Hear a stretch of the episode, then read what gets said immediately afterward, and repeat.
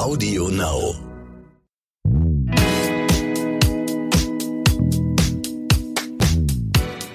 Hallo und herzlich willkommen zu So bin ich eben, der Psychologie-Podcast für alle Normalgestörten mit Stefanie Stahl und Lukas Klaschinski.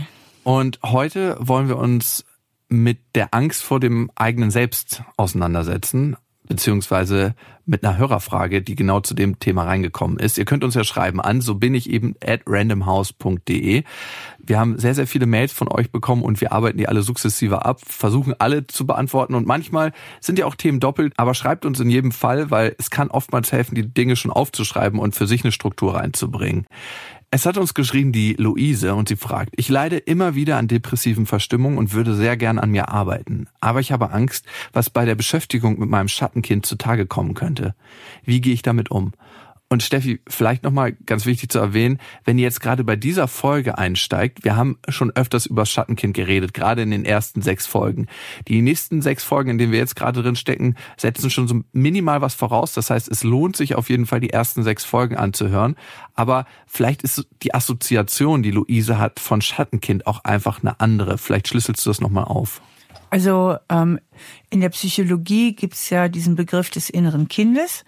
Und das innere Kind bezeichnet. Unsere Kindheitserfahrung im Guten wie im Schlechten, die sich so ein bisschen in uns eingebrannt haben, die uns geprägt haben, die wie so unbewusste psychische Programme wirken und eben, und das ist das Spannende daran, auch vor allem in unserem Erwachsenenleben auch noch stark wirken. Und in meinem Ansatz ähm, habe ich dieses innere Kind halt aufgeteilt, zum einen in das Schattenkind. Das Schattenkind äh, bezeichnet mehr halt die negativen Prägungen, also die, die inneren Prägungen, Programme, die uns im späteren Leben Schwierigkeiten machen. Und das Sonnenkind steht mehr für die positiven Prägungen, aber auch für all das, was wir uns selber später als Erwachsene neu gestalten können. Was würdest du jetzt der Luise ganz konkret raten? Ähm, ich würde ihr, also erstmal würde ich ihr sagen wollen, dass das, dass ich das sehr gut verstehen kann mhm. ähm, und dass sie nicht allein ist mit dieser Angst mhm. und ähm, dass ganz viele Menschen eigentlich Angst haben, da in so einen alten Schmerz nochmal reinzugehen, denn darum geht es ja, dass sie sich Sorgen macht, dass da nochmal Schmerzen hochkommen in ihr, äh, die sie vielleicht gar nicht gut bewältigen kann und die sie bisher äh, ziemlich verdrängt hat. Aber die Verdrängungsenergie kostet halt langfristig mehr Lebensenergie als die ich bringe es hinter mich Energie. Mhm. Die ich bringe es hinter mich Energie ist vielleicht kurzfristig schmerzhaft und das macht mal richtig Aua, aber irgendwann ist dann auch gut und dann ist eben der Weg wirklich frei und dann kann sie sich weiterentwickeln und kann zu neuen Entscheidungen kommen, während die ich verdränge es Energie das ist sozusagen die Schiebeenergie. Also sie mhm. schiebt es immer vor sich hin, sie verdrängt es immer und verdrängen kann sie halt 24 Stunden am Tag, das sieben Tage die Woche und das ein ganzes Leben lang. Und bei der Verdrängungsenergie wird sie eben auch mehr auf der Stelle treten. Das heißt, sie verbaut sich ähm, dadurch selbst gute Entwicklungschancen. Und sie ist ja schon mal einen Schritt weiter eigentlich. In dem Moment, wo sie merkt, das Thema ist bei ihr in irgendeiner Weise lebendig und sie uns eine Mail schreibt, ist sie ja eigentlich an einem schon guten Kipppunkt. Genau, ist sie, hat sie sich eigentlich schon auf die Reise gemacht oder auf den Weg gemacht. Mhm. Genau. Was kann ihr jetzt bei dieser Reise helfen? Was sind so unterstützende Faktoren? Ähm, unterstützende Faktoren sind, dass man sich vielleicht erstmal auch einen Anker in seinen Ressourcen setzt. Das heißt, bevor man überhaupt mit der Schattenkindarbeit anfängt und mal guckt, wo sind meine Ressourcen im Leben, wo sind meine Powersäulen, woraus kann ich Kraft tanken, äh, welche Menschen stehen hinter mir, auf wen kann ich mich verlassen, das vielleicht auch alles nochmal schriftlich macht und ähm, sich erst nochmal so innerlich so in die eigene Fülle begibt. Mhm. Dann kann man sich auch so einen inneren Helfer an die Seite stellen, dass man sich nicht so alleine fühlt. Dieser innere Hilfe kann sowas wie ein Lieblingsmensch sein, den man sich so innerlich so an seiner Seite imaginiert oder wähnt. Der innere Helfer oder die innere Helferin kann aber auch eine Fantasiegestalt sein, wie eine gute Fee oder Supermann oder wer auch immer. Also, dass man sich nicht so alleine fühlt. Und dann ist das Gute ja auch an der Arbeit mit dem Schattenkind. Ähm, man kann so Step by Step vorgehen. Also ich ich schlage ja in meinen Büchern, das ist das Arbeitsbuch natürlich toll. Ich sage mal, das Arbeitsbuch, was ich entwickelt habe, ist Therapie zum Selbermachen für alle Normalgestörten. ähm, man kann ja auch das eigene Tempo selbst bestimmen, so dass mhm. man ein bisschen Kontrolle drüber hat. Und letztlich muss ich sagen, ähm, ist meistens die Angst vor dem, was kommen kann, viel größer als dann, was tatsächlich kommt. Also den Geist, wenn man ihn dann endlich aus der Flasche lässt, ist meistens gar, der ist dann meistens gar nicht so groß und ist oft nur ein kleines Gespenst und ähm, ja. Und die hat sich auch bei vielen Menschen und wahrscheinlich auch oder vielleicht auch bei Luise schon seit Jahren entwickelt, diese Angst und wird auch genährt in dem Moment, wo ich immer äh, meine Vorstellung von dem einfach größer werden lasse, als es anzugehen. Die Angst ist ja meistens eigentlich diese Angst vor der Wahrheit. Mhm. Also sich einzugestehen, oh mein Gott, man die ist ja eh schon da, die Wahrheit. Das ist ja das Skurrile. Zwar im Unterbewusstsein, aber die Wahrheit ist die ganze Zeit schon da. Da hast du recht. Aber sich dann wirklich auch im Bewusstsein einzugestehen, ach je, Mensch, mit, mit, mit der Mutter oder mit der Mama, das war ja wirklich nicht so einfach. Die hat das tatsächlich gemacht und, oder meine Eltern waren echt so drauf und, also sich das irgendwie so einzugestehen, ja, so ist es. Also dieses Akzeptieren der Realität. Und das kann natürlich sehr, sehr schmerzhaft sein, aber auf der anderen Seite äh, ebnet das eben dann auch den Weg zur Heilung. Und sie hat eine Anschlussfrage, die da ganz gut zu passt. Sie sagt nämlich, ich kann mich nicht an meine Kindheit erinnern. Mhm. Wie finde ich Zugang zu meinen Glaubenssätzen? Vielleicht erstmal, mhm. woran kann das liegen, dass sich jemand nicht an seine Kindheit erinnern kann? Also wenn jemand wenig Erinnerungen hat oder gar keine Erinnerungen an die Kindheit, äh, spricht das immer dafür, dass die Kindheit nicht so toll war, ähm, weil er hat dann viel verdrängt oder sie hat in dem Fall viel verdrängt. Und das Gehirn hat ja keinen Grund, etwas zu verdrängen, was ganz super ist. Mhm. Also das heißt, ähm, äh, sie wird eine ziemlich belastende Kindheit gehabt haben. Und ähm, sie kann da rankommen, indem sie sich überlegt, ähm, wie waren meine Eltern oder sind meine Eltern da, wo ich mich wieder erinnern kann. Irgendwann setzt ja die Erinnerung ein. Mhm. Na, entweder mit zehn oder zwölf Jahren oder meinetwegen auch mit 17 Jahren. Also irgendwo fängt es ja mal an. Mhm. Und dann kann man sich überlegen, ja, wenn meine Eltern so drauf waren, als ich, was weiß ich, 13 Jahre alt war, wie waren die dann wohl drauf, als ich klein war? Also, dass man mit so einem roten Faden, so ein Feeling für die eigenen Eltern so mal versucht, ein Feeling für sich selbst zu entwickeln, weil ich sage ja auch immer, wir müssen nicht alle Erlebnisse einzeln mal aufarbeiten. Es geht darum, für sich so den roten Faden zu finden, dass man weiß, okay, das war so die Atmosphäre im, im Elternhaus, das waren so die Themen, und dass man so eine Grundsatzidee davon bekommt, was hat denn mein Schattenkind geprägt. Und wenn sie jetzt an dem Punkt ist, den für sich bearbeitet, wie findet sie dann ganz konkret Zugang zu ihren Glaubenssätzen? Ähm, indem sie, also wir müssen das wirklich mal konkret machen. Ja. Also die Luise sagt jetzt, was weiß ich, meine Erinnerung setzt ein, da war ich, was weiß ich, in der Pubertät, da 13, 14 Jahre alt und ich fand meinen Vater immer sehr gereizt und ich hatte auch immer ein bisschen Schiss vor dem. Der ist schnell sauer geworden und die, die Mama, die fand ich immer total überfordert.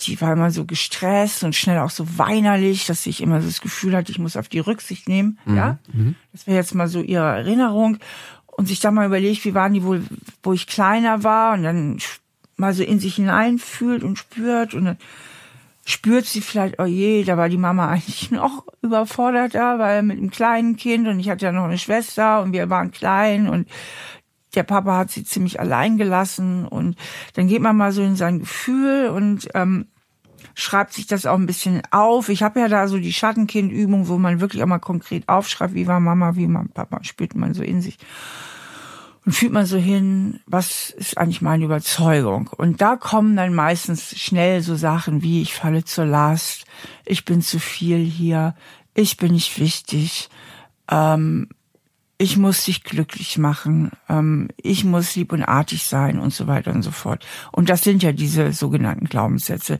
diese schlichten inner, inneren Überzeugungen. Mhm. Luise hat uns mehrere Fragen geschickt und vielleicht hängen die miteinander zusammen. Vielleicht kannst du das gleich mal aufschlüsseln. Sie schreibt noch, ich kann mir keine Wünsche abschlagen. Sie gerät dadurch in Schulden, sie isst dadurch zu viel. Woran kann das liegen? Das ist lustig, weil oft äh, sagen ja die Leute eher, ich lasse mich zu kurz kommen, ich gönn mir zu wenig. Ne? Mhm.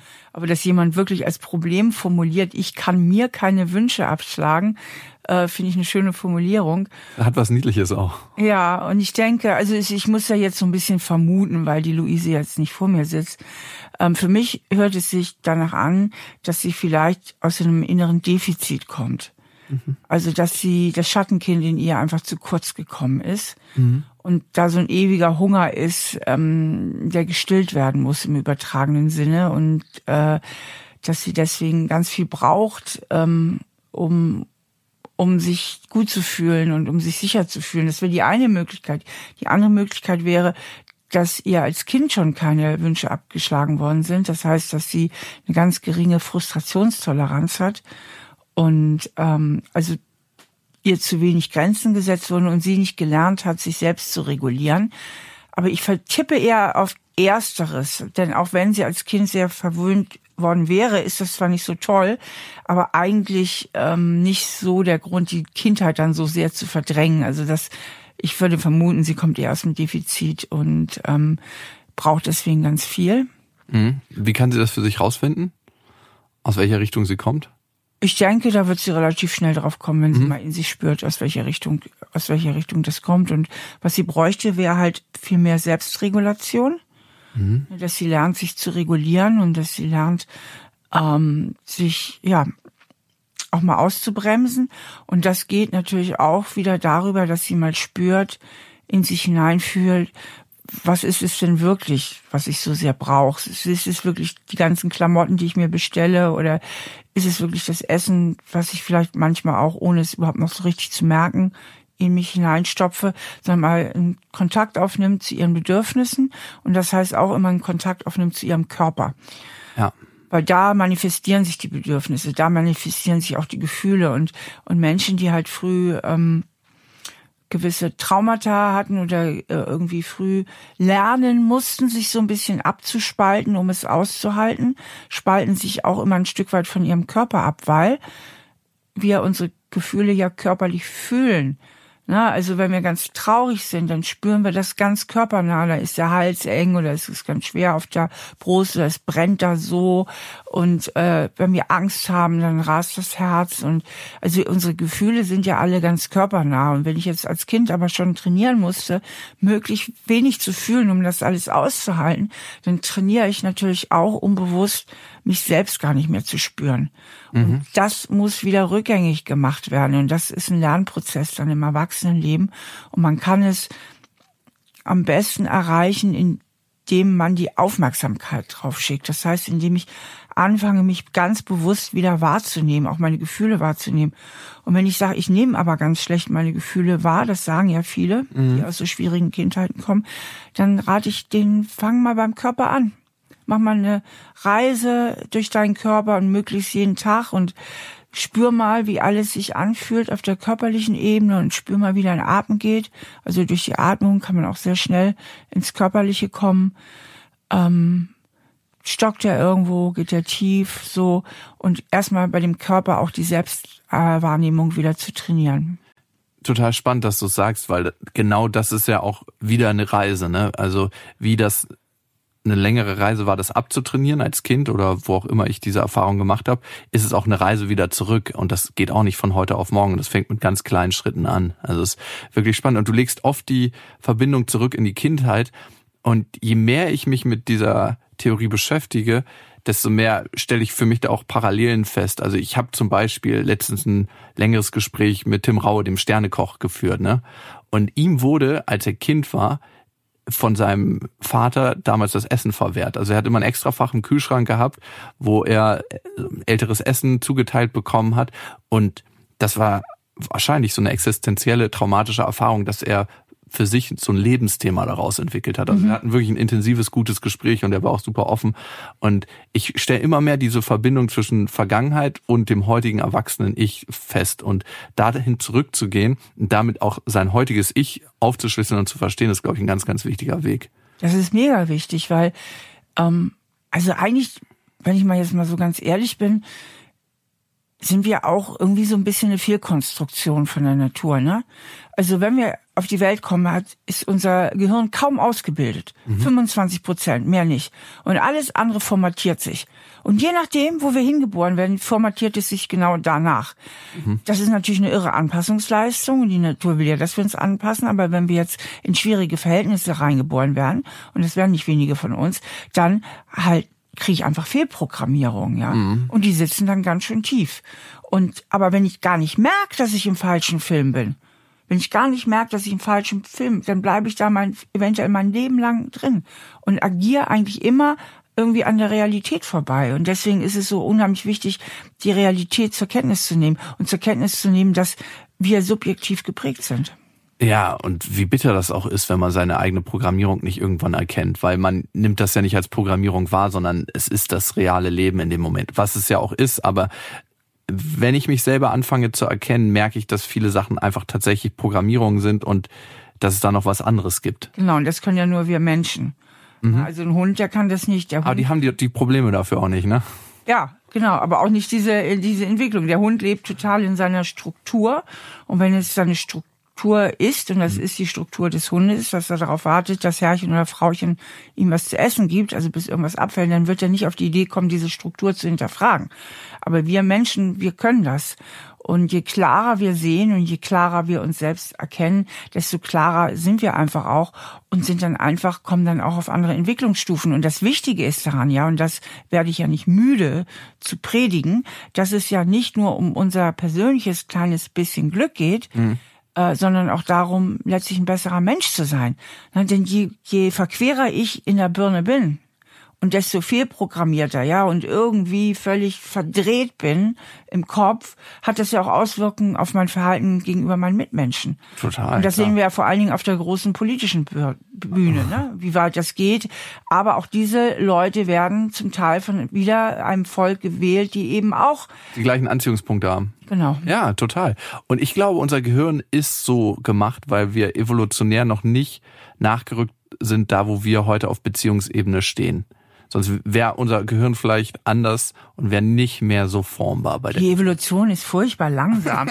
Die hat ja auch nicht geschnallt, dass wir inzwischen fast alle Bürojobs haben und Kann Kohlehydrate uns fett machen. Also das wäre ja cool, wenn sie es gemerkt hätte. Ja, dann könnte man ein bisschen leichter. Dann können Fitnessstudios auf der Stelle äh, dicht machen. Herrliche Vorstellung.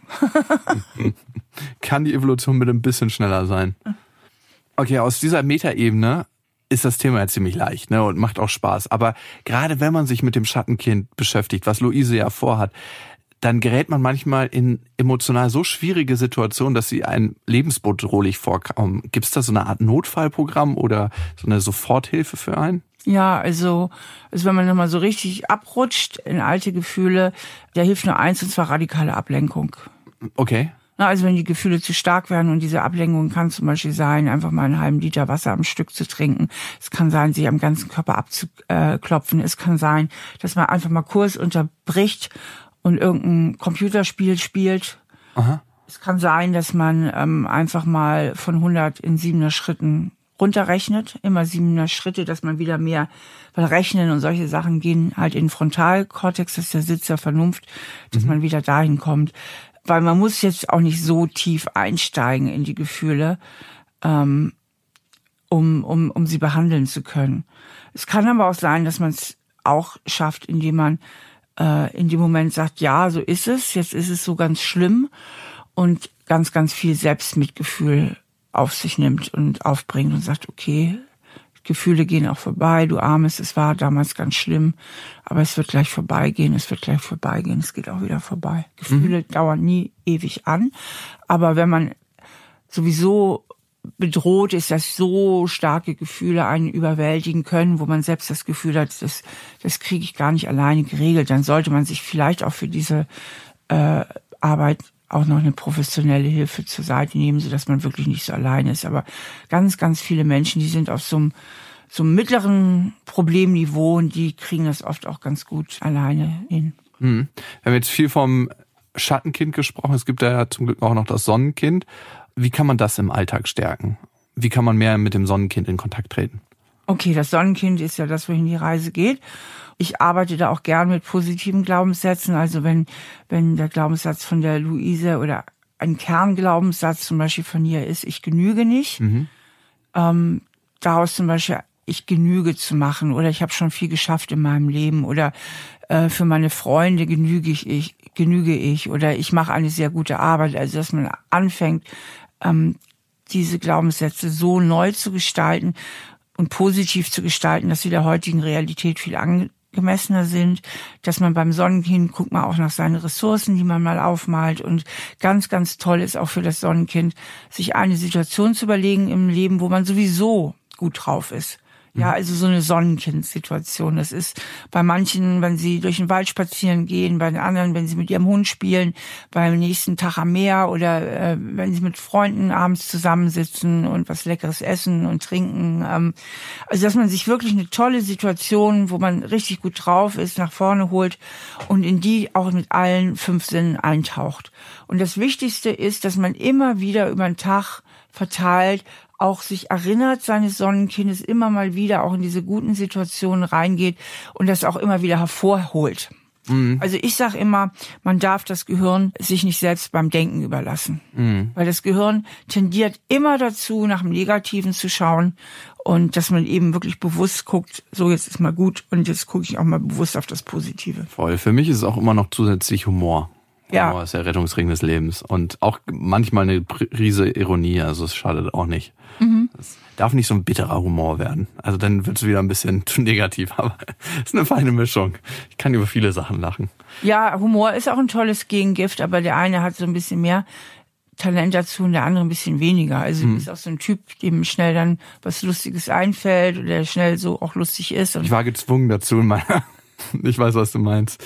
Das fühlt sich super rund an jetzt. Eine Sache haben wir noch nicht aufgegriffen. Sie hat ja am Anfang gesagt, dass sie immer wieder depressive Verstimmung hat und dass sie auch so ein bisschen daran hindert, die Themen wirklich anzugehen. Was kann sie dagegen tun, beziehungsweise dafür, das aufzulösen? Ähm, also die depressiven Verstimmungen hängen vermutlich sehr eng mit ihrem Schattenkind zusammen. Und irgendwie holt sie da wohl immer so ein ganz altes Gefühl ein, sei es, dass es eine alte Traurigkeit ist, sei es ein Gefühl der Einsamkeit ist, sei es ein Gefühl so ein Ängst der ängstlichen Überforderung. Ähm, und ich denke, je mehr sie mit ihrem Schattenkind in Berührung kommt, äh, desto genauer wird sie verstehen, was eigentlich die Melodie ist, also was das eigentliche Thema ist. Und ähm, das wird ihr aber eben nur gelingen, wenn sie sich diesen Geistern der Vergangenheit eben auch stellt. Und solange sie die verdrängt, weil sie so Angst hat, wird diese Verstimmung immer wieder aus dem Untergrund hervorbrechen. Also ähm, sie kann durch die Arbeit mit dem Schattenkind dem am besten begegnen und dann auch Strategien entwerfen, ähm, halt weniger in diese Stimmung reinzukippen. Glaubst du, diese depressive Verstimmung kann auch eine Verdrängungsenergie sein an sich oder resultiert die eher? Also ich würde eher vermuten, dass die depressive Verstimmung immer wieder getriggert wird aus einem Thema, was eigentlich in ihre Vergangenheit gehört und ah, okay. was sie da erlebt hat. Und ähm, da es immer wieder Auslöser gibt, aber je bewusster sie sich wird, desto besser wird sie die Auslöser identifizieren können. Mhm. Und je bewusster sie sich wird, desto besser wird sie auch diese alten Programme auflösen können. Luise, vielen Dank für dein Vertrauen und ja, viel Erfolg auf deinem Weg. Und dass du auf dem Weg bist, zeigt ja schon allein, dass du diese Mail verfasst hast und dich mit deinem Thema nach außen begibst und für dich einige Sachen erkannt hast. Also du bist schon in der Reflexionsphase, du bist schon auf dem Weg und jetzt äh, gilt es weiterzugehen. Luise, vielleicht hilft es dir, vielleicht ist es eine Stärkung auf deinem Weg, mal auf sinnsucher.de vorbeizuschauen. Da gibt es nämlich einen Online-Kurs. Ja, genau. Ich habe ja dieses ganze äh, Programm, also wie man sein Schattenkind kennenlernt, wie man es tröstet, wie man ihm Halt spendet, wie man sein Erwachsenen-Ich stärkt und wie man sein Sonnenkind entwickelt und in sich so zum Blühen bringt. Da habe ich einen Online-Kurs zugemacht. Und ähm, wenn du Lust hast, geh einfach mal auf den Online-Kurs. Wenn du sagst, ich bin nicht so der Onliner, dann guck mal auf meiner Homepage. Wir bieten natürlich auch im richtigen Leben Seminare zu diesem Thema an. Oder Luise ist eine Leseratte. Dann gibt's ja auch noch das Kind in dir muss Heimat finden als Buch. Ja, und vor allen Dingen als Arbeitsbuch, wo du ja. eben auch direkt loslegen kannst. Und das Tempo auch für sich selber definieren ja. kann. Und ihr könnt definieren, ob ihr weiterhören wollt, weil das ist hier ein Podcast. Das heißt, ihr könnt so viele Folgen hören, wie ihr wollt. Und wenn euch der Podcast gefällt, lasst uns gerne auf den gängigen Portalen eine Bewertung da oder abonniert uns da, wo es Podcasts gibt oder auf Audio Now.